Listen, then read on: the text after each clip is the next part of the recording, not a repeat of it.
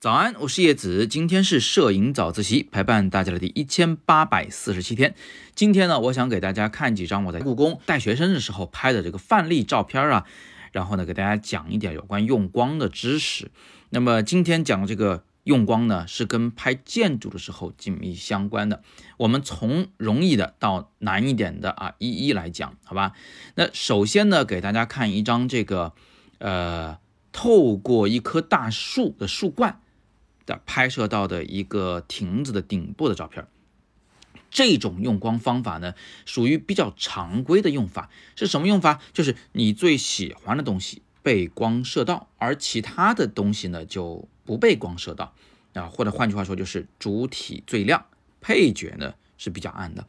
这种用光方法的好处是可以凸显出你要拍摄的主体，而且它附带的一个好处就是，不管你把这个主体拍多小。它永远都是主体，因为它被阳光射到了嘛。这个就好像是我们在看那个舞台剧的时候啊，呃，主角被聚聚光灯给照得亮亮的，其他的配角那肯定就是个配角。好，所以呢，这是一种常规用光法。而第二种用光方法呢是不太一样的，是完全反过来，就是这个背景很亮，主角却是暗掉的。这种拍摄方法的好处是什么呢？它其实呢就比较藏着掖着，呃，比较犹抱琵琶半遮面一点。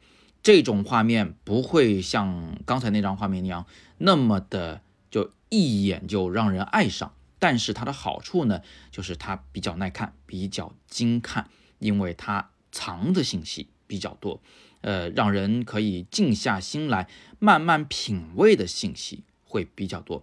这种拍摄方法一般来说啊比较少见，适用于什么情况呢？适用于是那些呃，就轮廓还没有美到可以拍剪影的主体，而且同时这个主体里边细节还比较多，你想保留，但是又不想这个在第一眼就和盘托出的这种情况。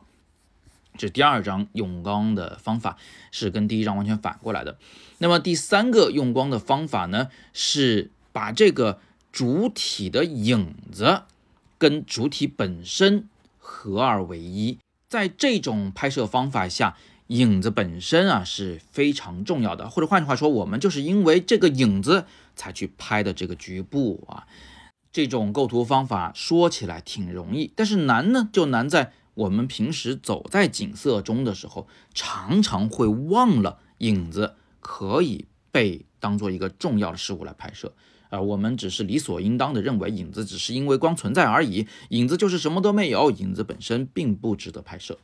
那么最后，我再给大家两种用光的方法，一个呢是，呃，当这个阳光在墙顶上形成一条大线条的时候，我们可以用这个线条来充当整个构图中的主要的引导线，让观众视线随着这个影子啊。从近处慢慢的看向远方，同时呢，它也可以充当，比如说对角线，来让整个画面的这个构图啊变得更加的有力量。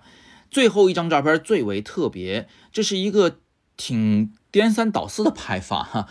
当时呢，我正在这个故宫里边等学生啊，学生还没到，我就看到有个志愿者站在那里，它是全暗的，它的背后却是非常亮的，这样它的变成了一个。很标志的剪影，那同时呢，哎，画面右下角居然有汉白玉的栏杆被阳光照亮，这样一来就有意思了，就是这个主角呢是个剪影，但是环境配角却被阳光照亮。